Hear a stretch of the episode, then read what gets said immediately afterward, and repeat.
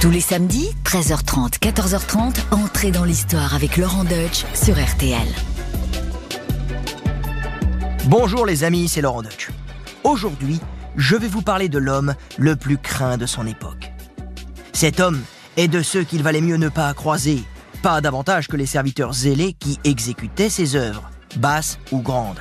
Ce personnage, tout aussi fascinant qu'effrayant, c'est Joseph Fouché, mes amis, un homme redouté de tous. Il a été l'homme le mieux informé d'Europe, l'homme qui a fait trembler les puissants, l'homme sans qui rien n'aurait été possible. Ministre de la police de Napoléon, une carte de visite qui en impose. Et vous allez le voir, sa vie a tout d'un roman. Séminariste, révolutionnaire, comte, duc, député, sénateur, ministre, chef du gouvernement, grand aigle de la Légion d'honneur. Sans scrupule ni regret, Joseph Fouché a embrassé toutes les idées et tous les combats de son temps. Il a occupé tous les postes de pouvoir qui se présentaient à lui, il a reçu tous les honneurs et il a été frappé par tous les déshonneurs. Laissez-moi donc vous raconter la vie de celui qui a dit un jour Je ne suis pas un roi, mais je suis plus illustre que la plupart d'entre eux. RTL, entrée dans l'histoire. Avec Laurent Deutsch. C'est à une vingtaine de kilomètres de Nantes, sur les bords de la Loire, dans le village du Pèlerin, que naît le 21 mai 1759 notre homme. Son père, Joseph, lui donne son prénom, mais il ne lui transmettra pas son métier de capitaine de navire. L'homme, en effet, est trop malingre pour espérer devenir un jour un loup de mer. Alors, pourquoi pas une carrière religieuse? Mes amis, lorsque l'on sait que l'un des plus grands déchristianisateurs de la Révolution française est né dans un lieu qui s'appelle le Pèlerin et que ses parents l'ont inscrit au collège des oratoriens de Nantes, on se dit que le destin aime être farceur.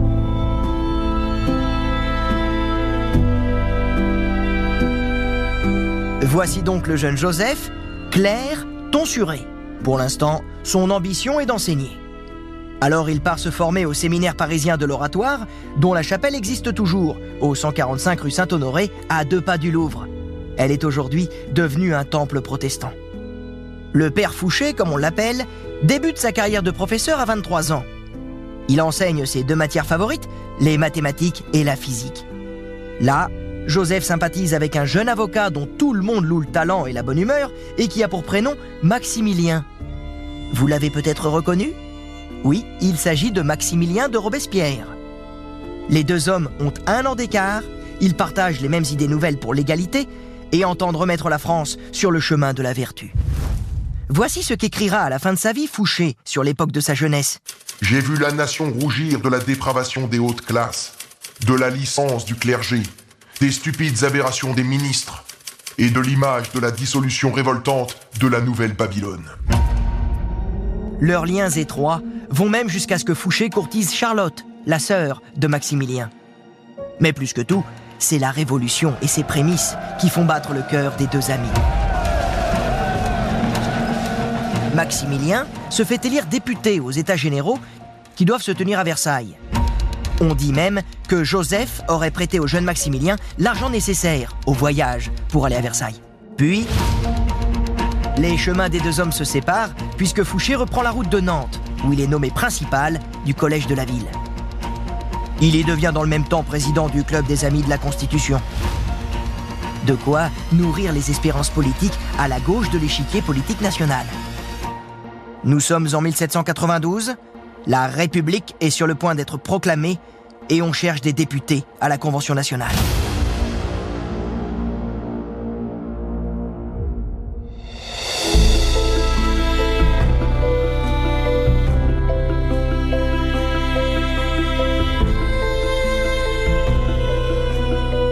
Un des moments clés de la Révolution. Jusqu'à présent, Fouché, homme de religion, habité par une grande foi chrétienne, a affiché un tempérament plutôt conservateur, du moins modéré. Le 2 septembre 1792, après une courte campagne, il est élu député. Il se marie dans la foulée avec Bonne Jeanne Coaco, la fille du président du district de Nantes. Alors malheureusement, les mauvaises langues, à moins qu'il ne s'agisse d'observateurs éclairés et neutres, disent que la femme en question est aussi vilaine à regarder que le mari. Mais si pour certains elle est un repoussoir, Bonne plaît à Joseph. Et le couple restera toujours très uni. Eh oui, le Fouché criminel que nous allons découvrir au fil de ce récit aura été toute sa vie un mari affectueux et un père attentionné. Mais n'allons pas trop vite. Pour l'instant, l'heure est à juger Louis XVI pour haute trahison. On a découvert la preuve qu'il entretenait une correspondance secrète avec les pays contre lesquels la France est en guerre depuis le printemps. Et puis n'oublions pas que l'année dernière, il a été arrêté in extremis à Varennes alors qu'il tentait de s'enfuir à l'étranger avec sa famille. Alors, derrière le jugement et la condamnation personnelle de Louis XVI, c'est surtout huit siècles de monarchie qui se trouvent cloués au pilori. Et la sentence tombe. La mort, sans délai, pour le roi déchu. Certains députés ont voté contre. Et ça, ce sera leur sauf-conduit après la Révolution. D'autres, en majorité, votent pour la mort.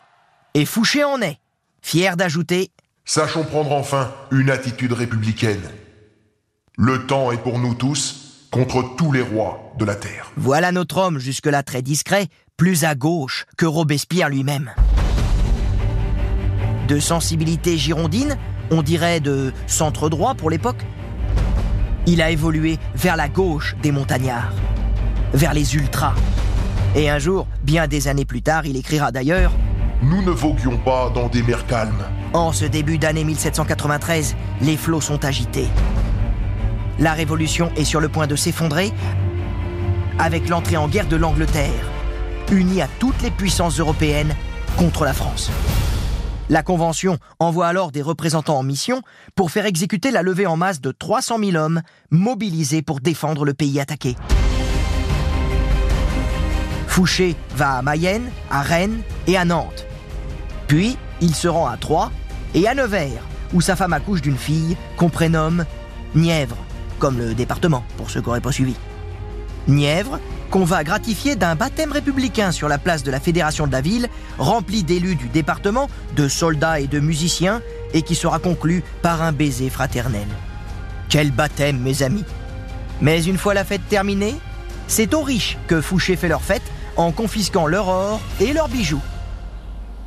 Dans les cimetières de Nevers, il fait ériger une statue du sommeil sur les portes d'entrée.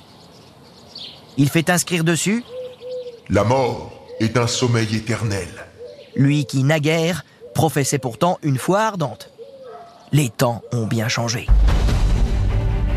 Eh oui, les temps ont changé et l'heure de gloire de Fouché est arrivée.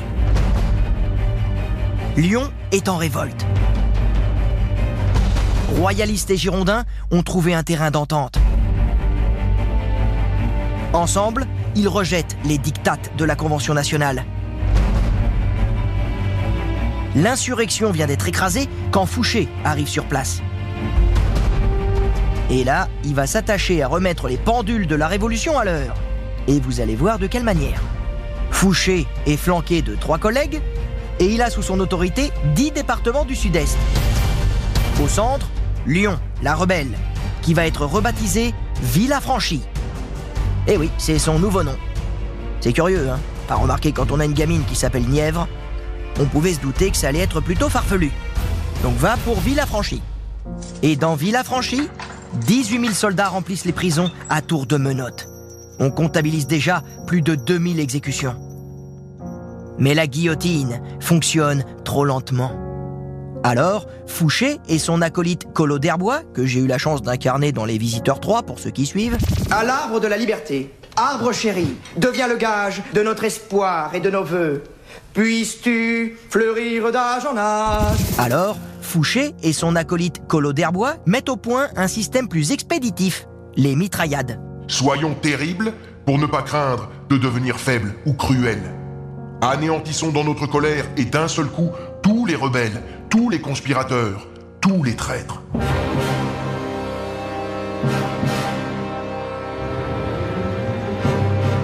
Conduits sur la place des terreaux, 64 jeunes gens sont garrottés deux à deux devant deux fosses parallèles. Face aux condamnés, des canons sont mis en batterie et pointent leur gueule. Fouché et Colo d'Herbois donnent le signal de la tuerie.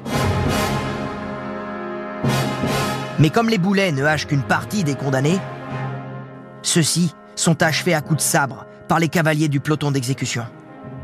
À deux autres occasions, quelques jours plus tard, les canonniers tirent d'abord à boulet, puis à mitraille. Une autre fois, ce sont 209 condamnés qui sont exécutés près de la ferme de la Pardieu. Et à la fenêtre d'une maison, Fouché scrute les macabres tranchées à la jumelle. Son nouveau catéchisme, c'est son anticléricalisme forcené. Les prêtres sont les seules causes du malheur de la France. La Révolution, qui est le triomphe des Lumières, ne peut voir qu'avec indignation la trop longue agonie de cette poignée de menteurs. Écrit-il à chaud. Ce à quoi Robespierre lui répond On a dénoncé des prêtres pour avoir dit la messe. Celui qui veut les empêcher est plus fanatique que celui qui dit la messe. Et à Paris, les excès commis à Lyon font mauvais genre. Remonté à la capitale en laissant Fouché sur place, Collot d'Herbois se défend. Nous aussi, nous sommes sensibles. Les Jacobins ont toutes les vertus. Ils sont compatissants, humains, généreux.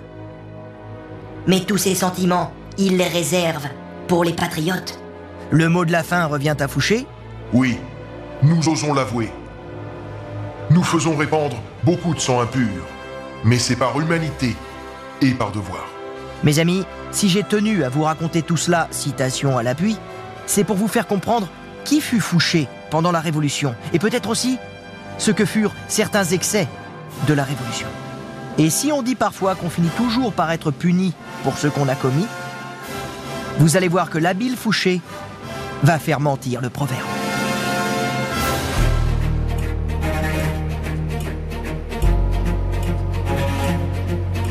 Nous sommes au soir du 30 mars 1794.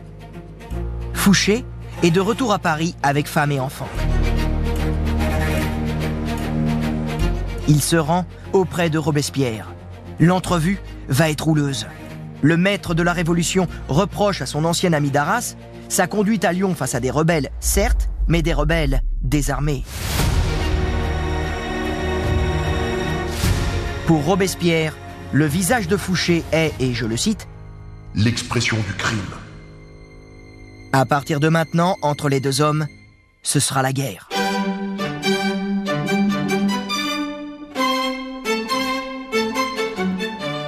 Fouché sait qu'il risque la guillotine. Et comme son caractère le porte à la dissimulation, il complote avec quelques-uns pour se débarrasser de l'incorruptible. Le jour de la chute de Robespierre, Fouché est absent. Il est malin, Fouché. C'est vrai quoi, on n'est jamais trop prudent lorsqu'on ne sait pas trop comment les choses vont tourner. Mais une fois le dictateur Robespierre guillotiné, Fouché réapparaît instantanément. Une grande carrière l'attend. Mais il faut d'abord sauver sa peau, car la terreur révolutionnaire passée, certaines victimes commencent à demander des comptes. Alors, Fouché rédige un mémoire qu'il intitule Un mot de Fouché sur la dénonciation déposée contre lui. Il s'y fait passer pour un modéré, s'étant toujours tenu dans un juste milieu. Il invoque sa frugalité, son mépris du luxe. Il essaie de masquer son athéisme virulent. Décrété d'arrestation, il n'est pourtant pas arrêté. Alors, il va se tapir dans l'ombre. Il va se faire tout petit, petit, petit, jusqu'à ce qu'une amnistie soit votée. Une fois blanchi, notre homme va pouvoir reprendre le cours d'une carrière politique assagie. Alors, partant de vache maigre, quand il n'a pas trop d'occupation, en politique, Fouché va se mettre à élever des porcs. Eh oui, il n'y a pas de saut métier, mais son affaire tourne mal.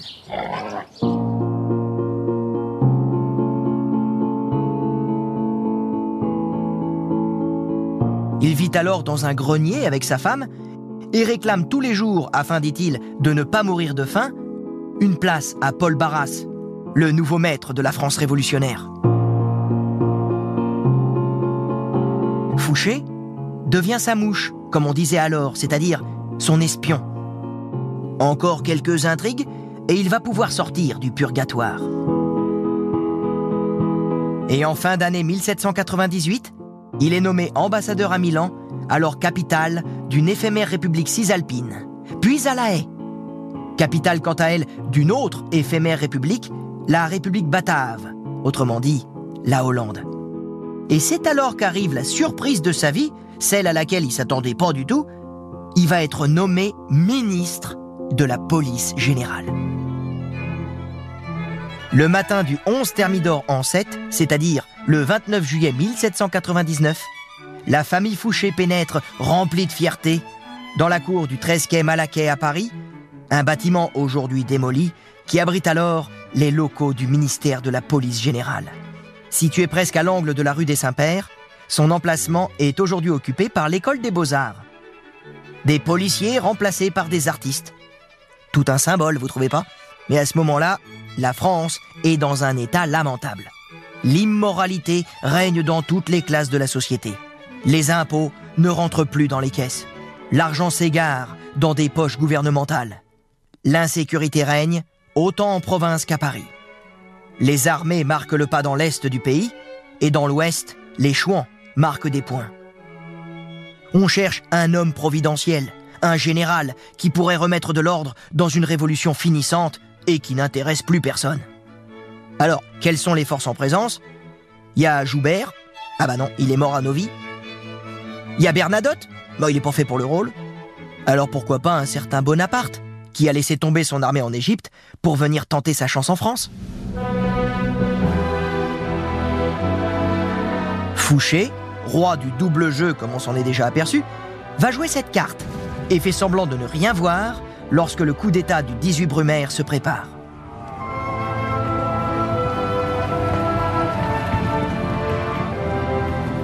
Il faut que vous contrôliez les portes de Paris le 18 Brumaire. Aucun envoyé du gouvernement ne doit pouvoir ni entrer ni sortir de la ville. Je veux aussi que votre censure surveille tout ce qui sera annoncé par la presse. Les gazettes ne seront autorisées à publier que ce qui sera décidé par mes amis et moi-même. En somme, vous me demandez de favoriser un complot. Je n'appelle pas complot le fait de débarrasser le pays d'un gouvernement de pourri et de corrompu. Même si je n'approuve pas toujours sa politique, je fais partie de ce gouvernement. Ah, vous ferez partie du prochain. Si je réussis, j'aurai besoin de vous. Vous serez mon ministre de la police. C'est très généreux de votre part, mais je suis déjà ministre de la police. Alors, si vous n'avez pas d'autres arguments. Si, j'en ai un. Pendant la terreur, vous avez massacré des centaines de royalistes. J'ai même entendu dire que vous les avez mitraillés à bout portant en les forçant à creuser leur propre tombe. Je suis sûr qu'ils n'auront pas oublié. Qui est avec vous? Tous. Généraux comme Murat et Lefebvre. Des politiciens comme Sieyès, Roger Ducot, Talleyrand. Talleyrand, vous avez mis Talleyrand dans la confidence, c'est terriblement imprudent. Il a toujours trahi tout le monde, Talleyrand. Il ne se trahira pas lui-même. C'est parfaitement là où réside son intérêt. Il attend beaucoup de moi et il a raison. S'il ne me manque pas, je ne lui manquerai pas. Et cette proposition vaut pour vous. Bien, c'est entendu. Je vais y réfléchir. Non, tout de suite, Fouché. Avec moi ou contre moi D'accord avec vous.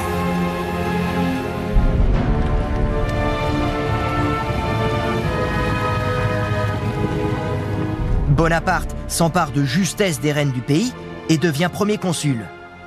Le 20 Brumaire, soit le 11 novembre 1799, les consuls Bonaparte, Sieyès et Ducos installent au Luxembourg le consulat, qui est le nouveau gouvernement de la République. Certains ministres partent, d'autres restent. Bien entendu, plus puissant que jamais, Fouché reste à son poste. Il le restera dix ans, faisant les beaux jours de l'Empire napoléonien. Et là, les amis, Fouché va se révéler être un grand ministre de la police. Il va structurer son ministère, il va développer un réseau d'indicateurs dans le pays et dans la capitale, et il va utiliser à bon escient le double jeu, sa marque de fabrique. Mais surtout, et c'est là sa grande réussite, il invente ce qu'on appellera plus tard la police scientifique. Et ce, à l'occasion de l'attentat de la rue Saint-Nicaise. Je vais vous raconter. Nous sommes le 24 décembre 1800. Napoléon et Joséphine, sa femme, se rendent à l'opéra pour y entendre La création du monde de Joseph Haydn. Ils s'y rendent en carrosse, mais soudain, dans le quartier du Palais Royal, retentit une gigantesque explosion. Le premier consul et sa femme manquent de périr. Qui a fait le coup? Bonaparte exige des résultats, mais ceci tarde à venir. C'est alors qu'Henri, l'un des policiers de Fouché, va avoir une idée géniale. Faire publier le signalement exact de la jument qui tirait la charrette remplie de poudre. Et là, au miracle, on reconnaît l'animal. On va pouvoir identifier son acheteur, qui est arrêté 25 jours après l'attentat. Grand triomphe pour Fouché et son équipe.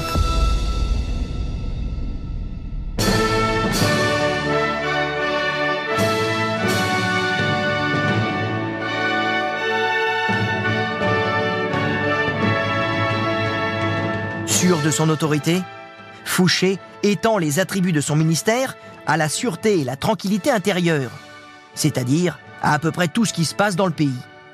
Fouché a un principe qu'il énonce Un ministre de la police doit tout savoir, et par conséquent, se mêler de tout ce qu'il regarde, et surtout de tout ce qui ne le regarde pas.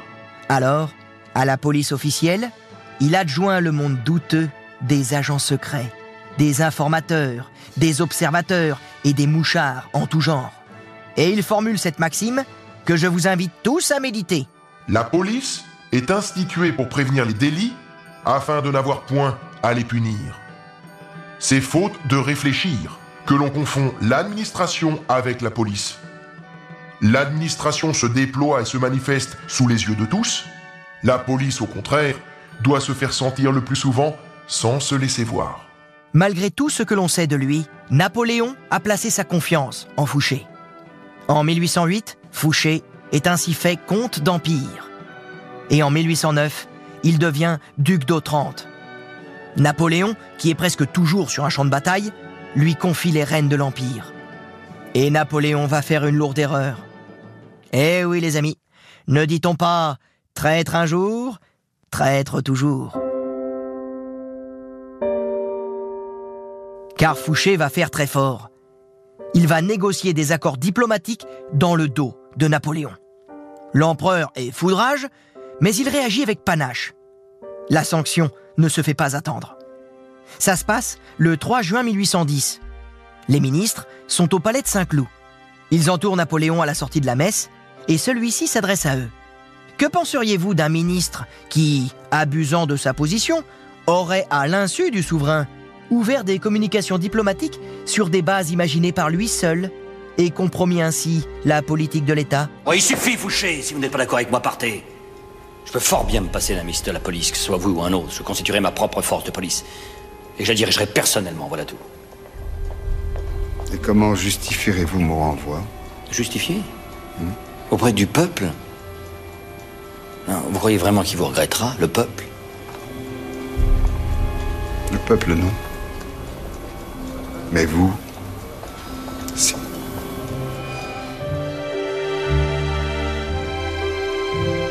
Napoléon annonce alors la destitution de Fouché et son remplacement par le brutal général Savary. Me laisserez-vous un peu de temps pour trier mes archives avant de vous remettre les clés de mon ministère? Demande alors Fouché à Savary.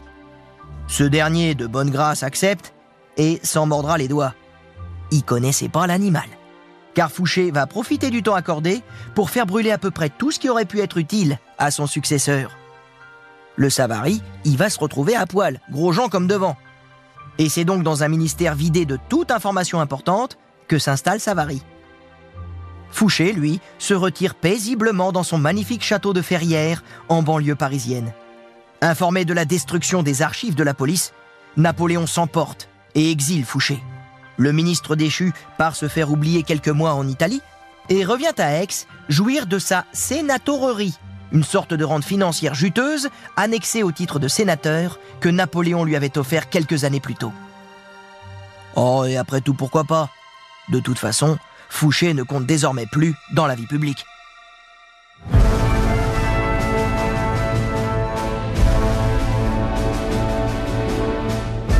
Mais les amis, vous le savez, un homme politique ne meurt jamais. Et contre toute attente, en 1813, Napoléon rappelle l'administrateur si efficace qu'est Fouché.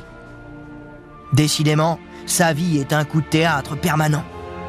Il lui confie la direction des provinces illyriennes, c'est-à-dire les actuelles Slovénie et Croatie. Pour Fouché, c'est une manière tranquille de reprendre du service.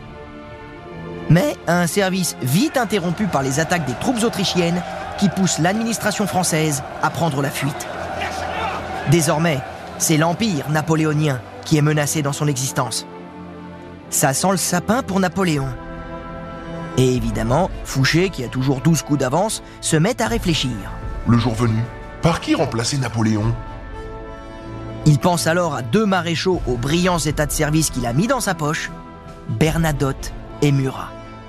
Napoléon finit par tomber, et comme d'habitude, Fouché est absent, quand Maurice de Talleyrand, son alter ego aux affaires étrangères sous l'Empire, prend la présidence du gouvernement provisoire.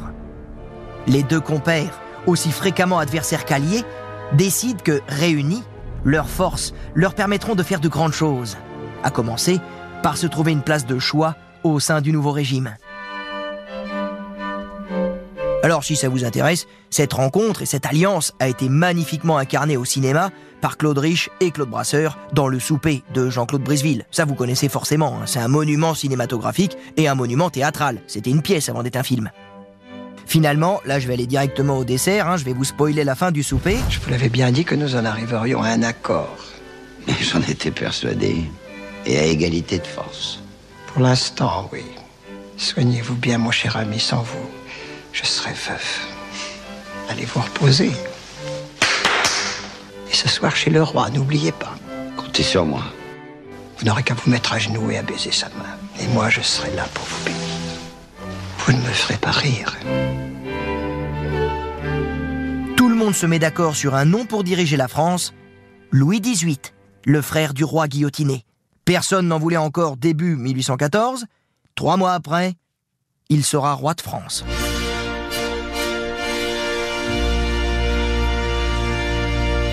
Mais Fouché n'est pas bien vu par le nouveau souverain, qui n'a pas oublié qu'il avait voté la mort de son malheureux frère, Louis XVI.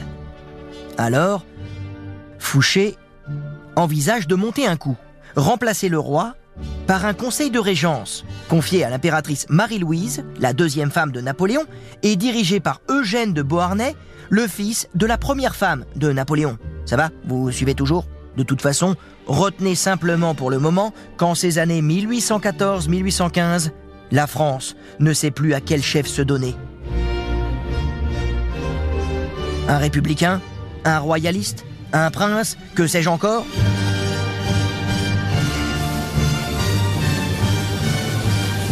Et lorsque, pour compliquer le tout, Napoléon tente de reprendre le pouvoir qu'il avait perdu l'année précédente, Louis XVIII s'aperçoit alors Fouché est finalement le seul à pouvoir barrer la route de Napoléon. Un comble. Et voilà le roi qui supplie notre régicide de l'aider. Incroyable destin qui va encore se retourner. Car quelques jours plus tard, le roi ordonne finalement l'arrestation de Fouché, dont il vient enfin de comprendre le double, le triple et même le quadruple jeu. Ah oui, c'est avec Fouché, faut pas hésiter, il n'y a pas un double fond, il y en a mis. Mais celui-ci arrive à échapper aux policiers venus s'emparer de sa personne en escaladant le mur du jardin de son hôtel particulier parisien. Ah oui, après l'imbroglio politique, nous voici en pleine pantalonnade. Le mec se transforme en Belmondo. Et ça tombe bien, Napoléon est de retour.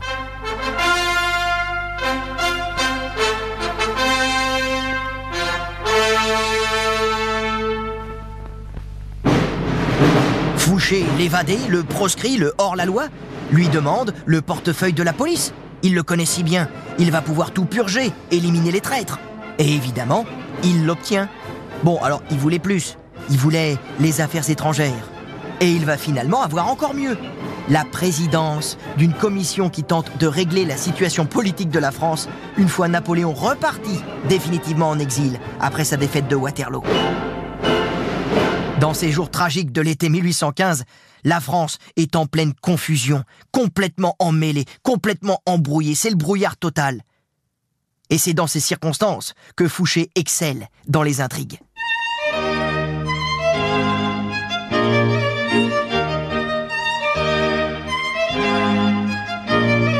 Voilà maintenant qu'il encourage les républicains pour apeurer les royalistes afin que ces derniers se jettent dans ses bras. Et le roi Louis XVIII, de retour pour de bon cette fois, sera forcé de promettre à Fouché de le garder.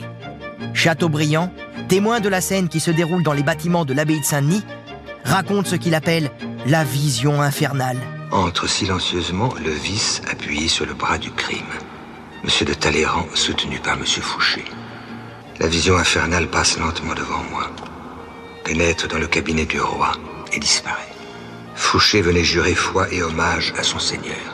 Le féal régicide, à genoux, mit les mains qui firent tomber la tête de Louis XVI entre les mains du frère du roi martyr. L'évêque apostat fut caution du serment. Chateaubriand. Et Fouché retrouve ainsi son ministère de la police. Faiseur de roi, au sommet de sa gloire et de sa fortune, il se remarie avec une jolie jeune femme qui a à peu près 30 ans de moins que lui, Gabrielle de Caslan, qui cesse dès lors d'appartenir à la noblesse des Argentés. Seulement voilà, les années passent et la politique reprend un cours plus sage.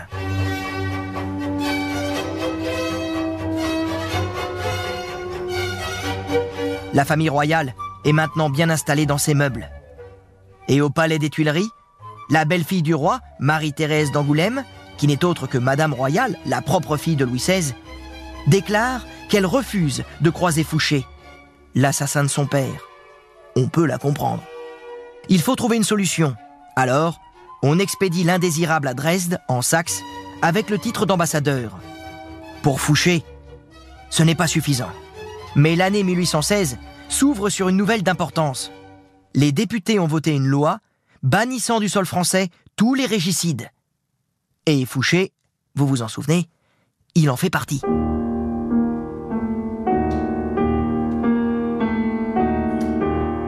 Ainsi, Fouché ne remettra plus jamais les pieds en France. Il cherche un asile en Europe. Il croit en trouver un à Prague, puis un deuxième à Linz. C'est finalement à Trieste qu'il s'installe, une ville qu'il dirigea brièvement au temps pas si lointain des provinces illyriennes.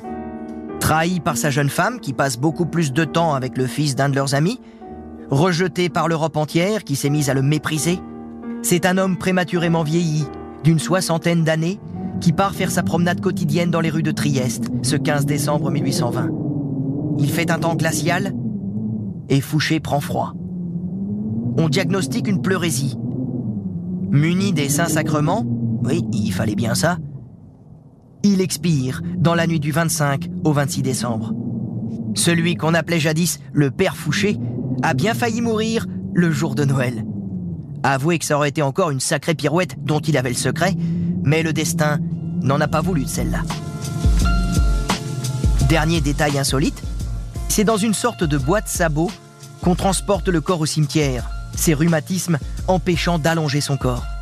55 ans plus tard, son fils Athanase fait transférer le curieux cercueil en France, au cimetière de Ferrières-en-Brie, où repose la famille. Ce sera donc post-mortem que Fouché regagne son pays. En cette année 1875, la France découvre l'agrément de vivre sous une république adoucie, qui n'a définitivement plus rien à craindre de Fouché, le proscrit. RTL, entrée dans l'histoire. Avec Laurent Deutsch.